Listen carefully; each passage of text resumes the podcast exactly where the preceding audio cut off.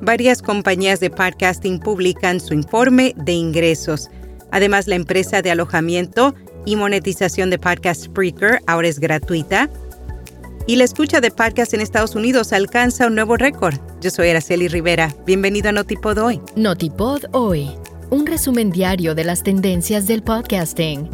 El audio cristalino de nuestro podcast diario Notipod Hoy es traído a ti por Hindenburg. Oír es creer. Prueba la herramienta de reducción de ruido de Hindenburg gratis durante 90 días y recibe un 30% de descuento en una suscripción anual. Haz clic en las notas.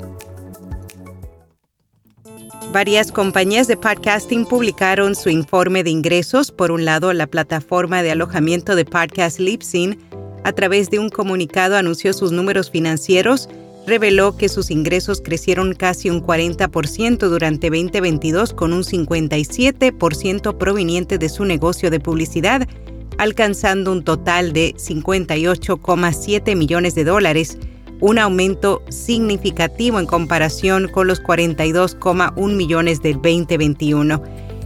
Asimismo, Veritone, líder en software y servicios de inteligencia artificial, compartió los resultados del cuarto trimestre y del año 2022. Las nuevas reservas del cuarto trimestre alcanzaron otro récord de 20 millones de dólares, un 141% más año tras año, mientras el número de sus clientes creció un 29% a 642 y su retención de ingresos brutos continuó siendo sólida. La compañía de alojamiento y monetización de podcast Spreaker informó que está permitiendo que los creadores independientes se registren de forma gratuita. Anteriormente, solo los usuarios que pagaban podían acceder al mercado publicitario para ganar dinero con los anuncios. Ahora los usuarios con cuentas gratuitas pueden acceder a funciones como monetización, almacenamiento y descargas ilimitadas de podcasts. Edison Research recientemente publicó los resultados de su estudio anual Infinite Dial 2023 en el que examina las tendencias de consumo de medios digitales en los residentes de Estados Unidos. A propósito de su 25 aniversario, el estudio anual incluyó una encuesta de 1.500 personas de 12 años o más según los datos, uno de cada tres estadounidenses escucha podcast semanalmente, lo que representa un estimado de 89 millones de personas. Entre los principales hallazgos, en el 98 tan solo el 6% de los estadounidenses había escuchado audio en línea alguna vez.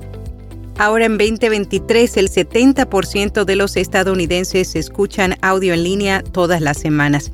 El 42% de los estadounidenses ha escuchado un podcast en el último mes, un nuevo máximo histórico y un aumento del 38% en comparación con 2022.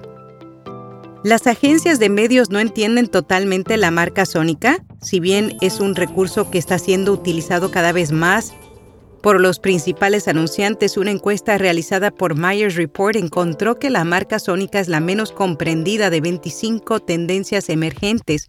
Los encuestados dijeron que podían explicar más fácilmente las ofertas en tiempo real, el metaverso y las criptomonedas a sus clientes que la marca sónica.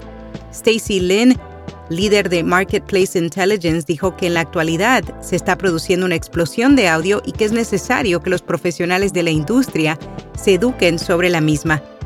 El nuevo podcast, el podcast blanco del audio digital, y Ave Spain lanza su primer podcast que nace a raíz de la publicación de su libro. Se trata de un espacio quincenal para el análisis, la reflexión y el debate en torno al ecosistema audio digital. Y en podcast recomendado Marvel's Wolverine, La larga noche. Después de una serie de muertes misteriosas en Burns, Alaska, agentes especiales llegan a investigar y muy pronto descubren que hay más de lo que se puede ver a simple vista. Es un podcast de ficción de 10 episodios que tiene a Logan como protagonista. Y hasta aquí, no puedo hoy.